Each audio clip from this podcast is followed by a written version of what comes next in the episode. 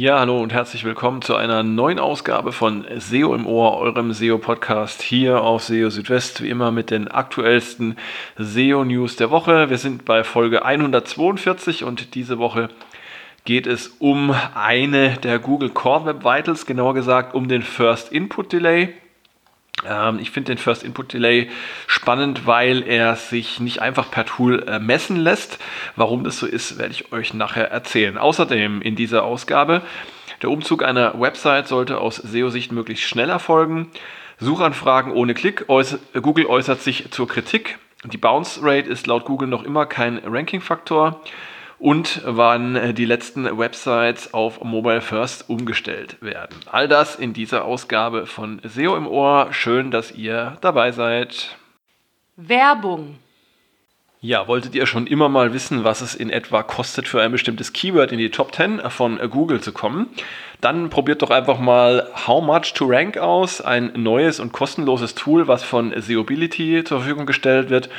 Ja, mit How Much to Rank könnt ihr für beliebige Keywords euch einen Geldbetrag anzeigen lassen, den ihr in etwa aufwenden müsst, um in die Top 10 von Google zu kommen. Das Ganze ist äh, natürlich auch ähm, in etwas spielerischer Weise gemeint. Das heißt, das ist jetzt hier nicht die Absicht, ähm, exakte Angaben zu machen. Äh, es geht eher um Größenordnung und einfach auch darum, das Ganze mal so ein bisschen ähm, mit Spaß auszuprobieren. Es werden verschiedene Einflusskriterien dabei auch berücksichtigt, wie zum Beispiel die Anzahl von Backlinks, die man in etwa braucht, die Anzahl der verweisenden Domains und auch die Länge des äh, Contents von Konkurrenzseiten in den Top 10. Ja, wenn ihr How Much to Rank einmal ausprobieren möchtet, dann könnt ihr das gerne äh, machen mit dem Link, den ich euch in den Show Notes hier zu SEO im Ohr hinterlegt habe. Werbung Ende. Fangen wir an mit der ersten Meldung hier bei SEO im Ohr. Und ja, da geht es gleich um die äh, Titelmeldung und zwar um den First Input Delay. Der First Input Delay ist eine von drei Kennzahlen der Google Core Web Vitals. Und ähm, ja, was den First Input Delay so spannend macht, ist, dass man ihn nicht einfach mit einem Tool wie zum Beispiel PageSpeed Insights oder Google Lighthouse messen kann, das liegt daran, dass der First Input Delay äh, von verschiedenen Einflussfaktoren abhängig ist. Zunächst einmal, was ist denn überhaupt der First Input Delay? Er steht für die ja, ähm, Reaktionsfreude, Responsivität einer Website beim Laden ähm, und damit drückt er auch die User Experience aus, die beim Versuch entsteht, mit einer Webseite zu interagieren. Ähm, wenn man es ein bisschen genauer sagen möchte, dann geht es beim First Input Delay um die Zeitspanne zwischen der ersten Nutzerinteraktion äh, auf einer Webseite, wie zum Beispiel dem Klick auf einen Link und dem möglichen Beginn der Verarbeitung. Ähm, durch die entsprechenden Eventhändler im Browser als Antwort auf die Interaktion. Ähm, Google hat für den First Input Delay einen empfohlenen Wert von maximal 100 Millisekunden vorgegeben. Das klingt erstmal wenig.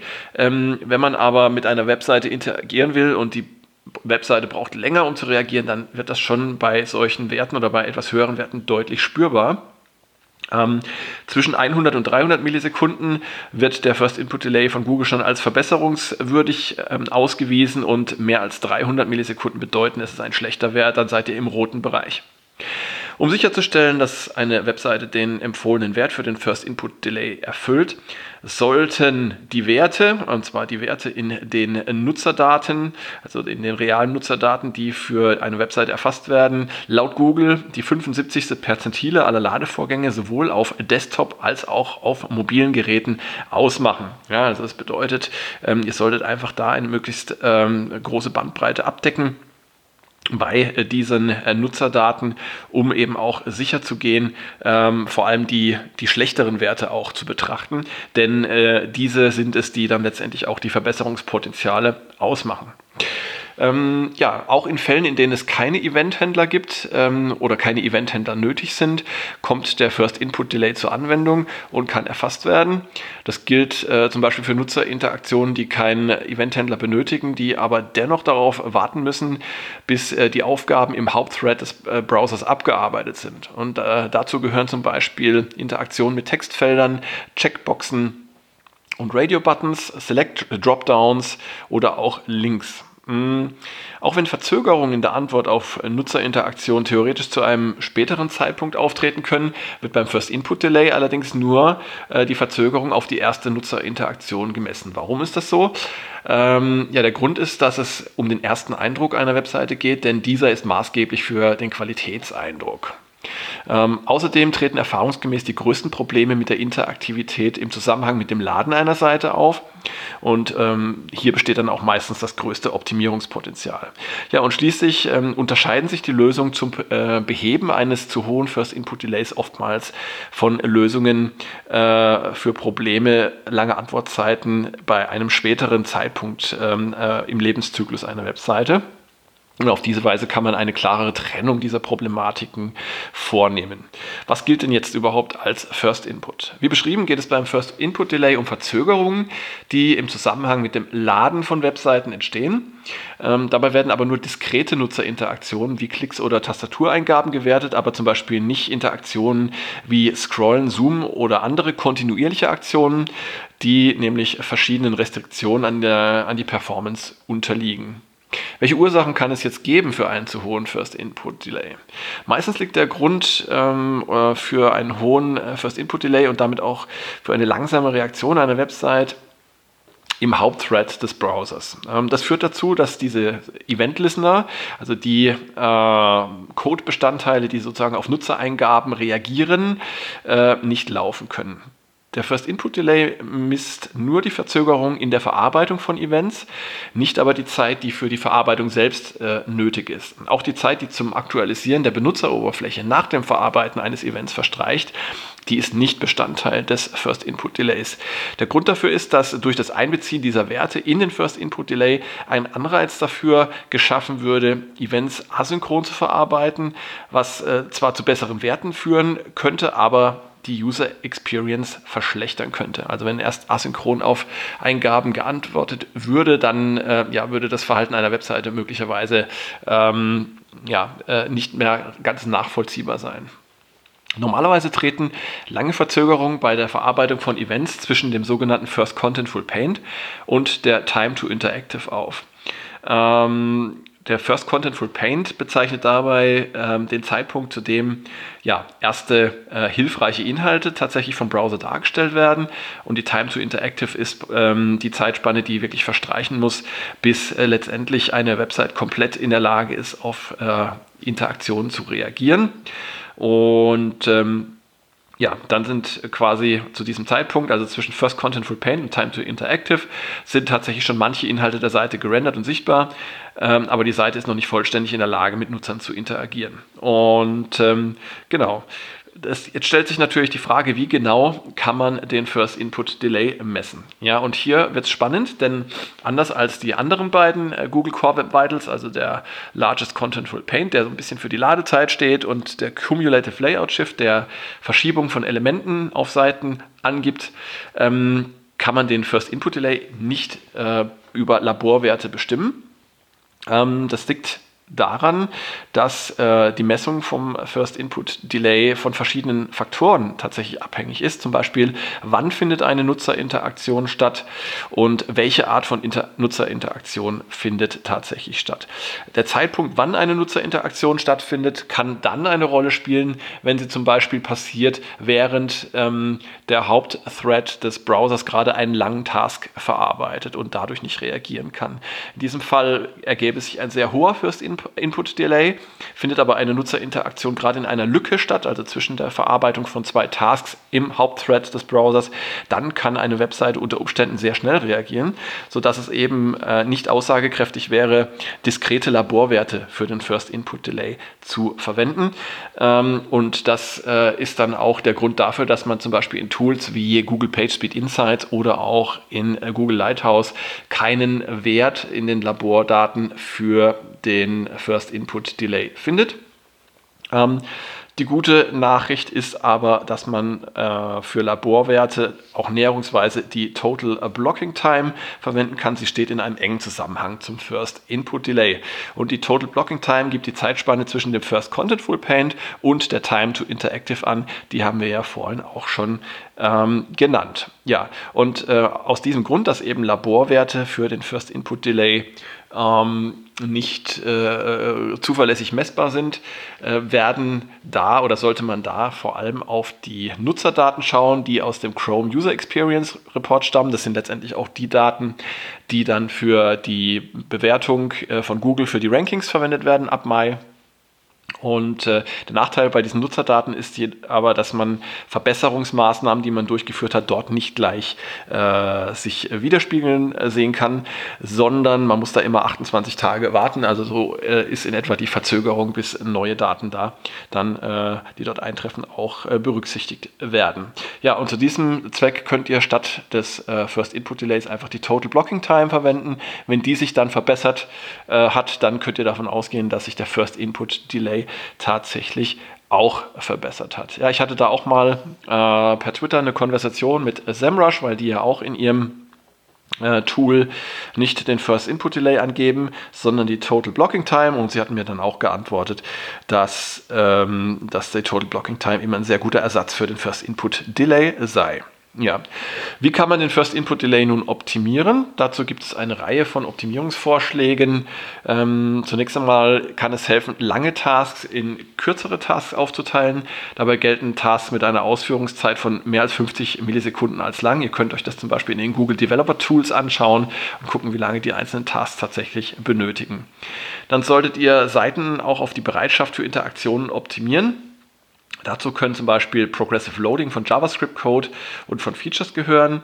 Auch Server-Side-Rendering ähm, kann tatsächlich zu Verzögerungen bei der Inaktivität führen. Hier kann das Verlagern von Logik auf den Server helfen und Verzögerungen äh, können auch durch Third-Party-Skripte äh, entstehen. Zum Beispiel, wenn ihr äh, viele äh, Skripte für Werbung oder für Tracking äh, habt oder zum Beispiel auch sowas wie Google Tag Manager. Ähm, all sowas kann da sich auswirken.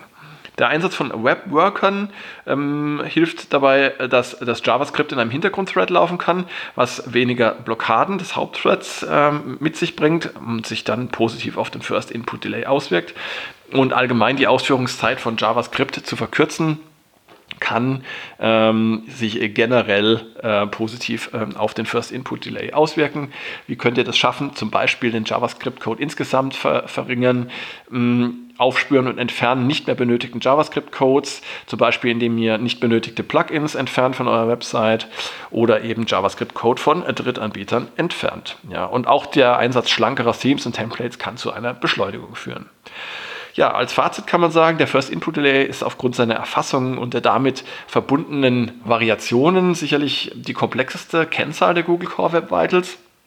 Eine kurze Reaktionszeit von Webseiten beim Laden ist entscheidend für den Qualitätseindruck und die Zufriedenheit der Nutzer.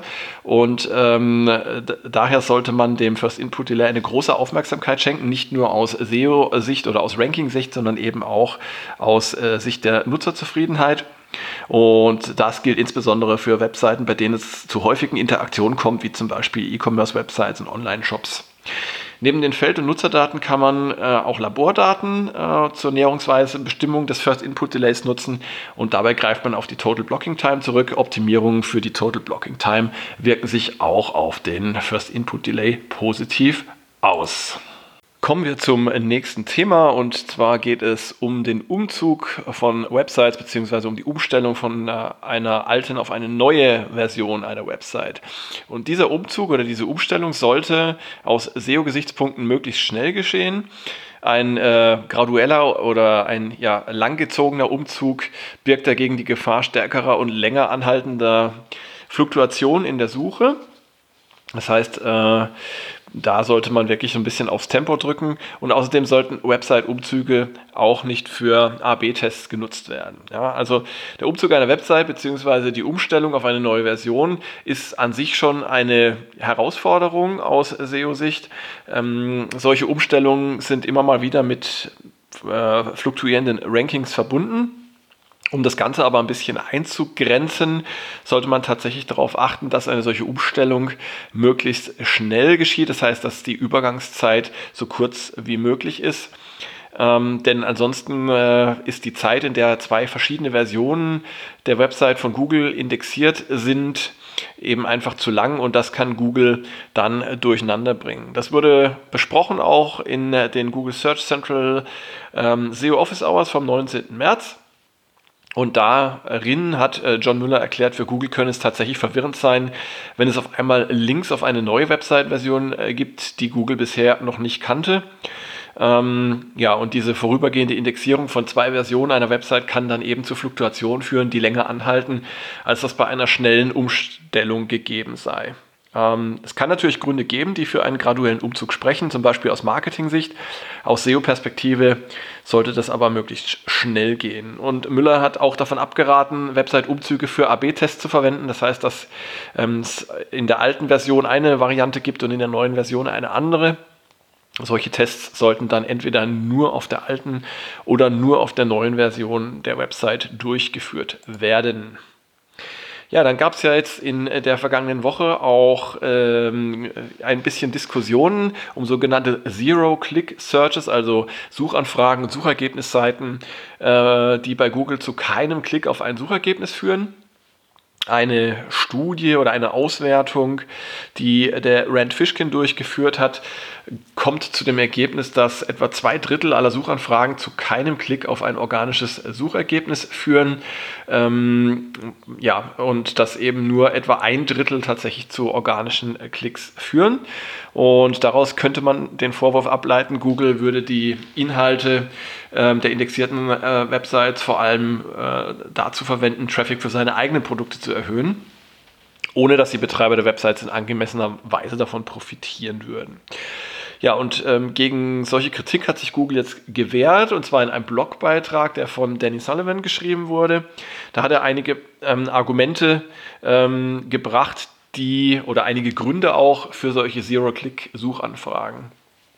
Ein Grund sind neu formulierte Suchanfragen.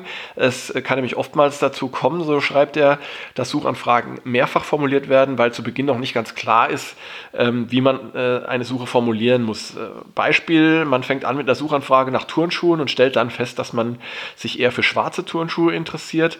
Ähm, auch sowas, also eine äh, danach gleich neu gestellte Suchanfrage wird als Zero-Click-Search gewertet ähm, obwohl das Verhalten dazu führt, dass äh, die Nutzer schnell den Weg äh, zu der Webseite des jeweiligen Händlers, wo sie dann äh, ihr, zum Beispiel ihre Turnschuhe kaufen, finden. Ähm, außerdem brauchen die Menschen ja schnell und bequem äh, Fakten. Und das gibt es ja auf den Suchergebnisseiten von Google in der Tat, zum Beispiel Wettervorhersage, Sportergebnisse, Wechselkurse oder auch die lokale Uhrzeit es ist ja schon auch praktisch, wenn man solche Inhalte tatsächlich gleich auf der Suchergebnisseite hat und dafür nicht erst noch klicken muss.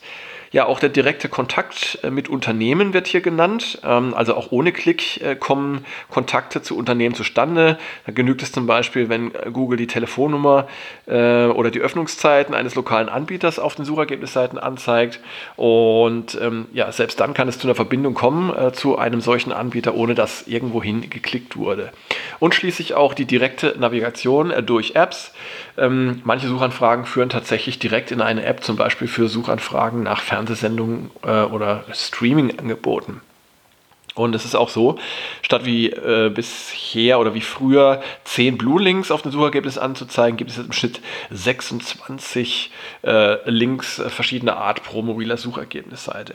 Ja, meine persönliche Meinung ist, dass diese Diskussion tatsächlich ein bisschen übertrieben ist mit den Zero-Click-Searches, denn man darf ja nicht vergessen, ähm, Google, äh, erstens liefert Google ähm, nach wie vor für viele Websites den Großteil äh, des Traffics ähm, zweitens ist es natürlich auch so, dass ähm, man äh, seine Inhalte Google äh, mehr oder weniger freiwillig zur Verfügung stellt. Wenn man seine Inhalte crawlen und indexieren lässt, ähm, ja, dann ist das quasi, äh, liegt es in der Natur der Sache, dass Google diese Inhalte auch nutzt. Und äh, Google als Sucheanbieter muss natürlich auch in gewisser Weise von den Inhalten profitieren, die da gecrawlt und indexiert werden. Ähm, denn äh, ja, der Betrieb und die Weiterentwicklung der Suche ähm, sind ja auch Dinge, die ja nicht umsonst sind. Also meiner Meinung nach äh, ist das Ganze viel zu hoch gehängt. Natürlich kann man das aus ähm, Perspektive bestimmter Branchen, wie zum Beispiel die Reisebranche, der Reisebranche, kann man das nachvollziehen, ähm, wenn Google da immer mehr mit eigenen Angeboten präsent ist und ähm, ja, äh, äh, Websites, die eben von, äh, von anderen ähm, erstellt werden, da immer mehr ins Hintertreffen geraten. Definitiv muss hier darauf geachtet werden, dass hier äh, Fairness herrscht. Aber aus äh, Sicht der Nutzerinnen und Nutzer denke ich, dass äh, dieses Phänomen der Zero-Click-Searches äh, zumindest mal ein bisschen zu sehr aufgebauscht wird und ähm, dass das äh, ein wenig übers Ziel hinausschießt. Ja, ein altes Thema, fast schon Klassiker, möchte ich sagen, ist äh, die Frage der Bounce Rate oder der Absprungrate im Hinblick auf die Rankings. Ja, und da hat äh, Google jetzt auch wieder, genau gesagt, John Miller auch wieder äh, wiederholt sich geäußert und gesagt, dass die Bounce Rate ähm, eben kein Ranking-Faktor ist. Ähm, das hat er in einem Post auf Reddit getan. Er hat geschrieben, Bounce Rate wird nicht für SEO genutzt und wenn man sich mit SEO beschäftigt, dann könne man das einfach ignorieren. Ja, schon in der Vergangenheit war das Thema Bounce Rate äh, mal diskutiert worden im Zusammenhang mit Affiliate-Websites. Da gibt es ja naturgemäß ähm, eine eher hohe Absprungrate, die ist ja auch gewünscht, weil ein Klick auf einen Link äh, äh, bringt Provision auf einer solchen Website und von daher sind die Betreiber solcher Websites ja eher dann froh, wenn über solche Links ihre Website ähm, verlassen wird und auch sowas sei unproblematisch, hatte damals auch John Müller erklärt. Ähm, ein bisschen was anderes und äh, davon zu unterscheiden ist äh, das Pogo-Sticking, das sogenannte. Darunter versteht man das Phänomen, wenn Nutzer auf ein Suchergebnis klicken, auf einer Seite landen und dann gleich wieder zurück auf die Suche springen, um dann auf ein nächstes Suchergebnis zu klicken. Ähm, da könnte ich mir sehr gut vorstellen, dass das durchaus ähm, Auswirkungen hat auf die Rankings, denn äh, Google kann anhand dessen äh, schon recht gut erkennen, dass vielleicht das erstgeklickte Suchergebnis nicht so im äh, Sinne des Nutzers, der Nutzerin war. Und da würde es mich doch sehr wundern, wenn ein solches Verhalten nicht äh, genutzt würde, um die Rankings anzupassen. Ja, und dann haben wir zu guter Letzt noch das Thema Mobile First. Ähm, es hätte ja eigentlich jetzt bis März äh, soweit sein sollen, dass alle Websites auf Mobile First umgestellt sind. Das heißt, dass Google ähm, von allen Websites nur noch die mobile Version für die äh, Indexierung nutzt, aber das ist nicht passiert. Es gibt immer noch ähm, einige Websites, die nach wie vor nicht mobile first sind. Das kann verschiedene Probleme haben, aber normalerweise ist der Grund, dass die Inhalte ähm, dieser ja, äh, Websites eben nicht für die mobile Indexierung geeignet sind, sprich es fehlen wichtige Inhalte. Und ähm, Google möchte natürlich auch vermeiden, dass die Qualität der Suche sich verschlechtert. Und das könnte ja passieren, wenn dann entsprechend Inhalte wegfallen durch die Umstellung solcher problematischer Seiten oder Websites. Ähm, wann jetzt genau der verbleibende Rest umgestellt wird auf Mobile First, steht nach wie vor nicht fest. Aber eines hat John Müller zumindest gesagt, und zwar, dass die äh, Websites, die noch nicht umgestellt wurden, jetzt nicht alle auf einmal umgestellt werden. Ähm, wie genau das dann aber passieren soll, ja, das weiß er, glaube ich, auch noch nicht so genau. Und ob das im April, Mai oder zu einem anderen Zeitpunkt stattfinden wird, auch darüber ähm, haben wir noch nichts erfahren. Also man darf weiterhin gespannt sein, aber die meisten Websites sollten inzwischen schon auf Mobile First umgestellt sein. Alle anderen, die noch nicht umgestellt sind, sollten einmal schauen, ob es gravierende Probleme gibt in der mobilen Darstellung bzw. ob wichtige Inhalte in der mobilen Darstellung fehlen. Ja, und damit sind wir auch schon wieder am Ende von SEO im Ohr. Ähm, ich habe mich sehr gefreut, dass ihr eingeschaltet habt dass ihr dabei gewesen seid bei dieser Ausgabe wieder und ähm, ich hoffe, es war für euch was dabei, es hat euch was gebracht. Ähm, dann würde ich mich natürlich auch sehr freuen, wenn ihr das nächste Mal wieder einschaltet und folgt mir doch einfach auf Spotify. Die entsprechenden Links findet ihr in den Show Notes und gebt mir auch gerne Feedback, wie ihr das Ganze so findet, ähm, ob es Themen gibt, die euch interessieren. Und äh, wer nicht so lange warten möchte, bis die nächste Ausgabe von SEO im Ohr kommt, äh, da kann ich äh, nur empfehlen, Schaut regelmäßig auf SEO Südwest vorbei. Da gibt es jeden Tag für euch die aktuellsten SEO-News. Ja, und äh, dann würde ich einfach mal sagen, bis dahin, äh, euch eine gute Zeit, bleibt gesund und bis bald. Macht's gut. Ciao, ciao. Euer Christian.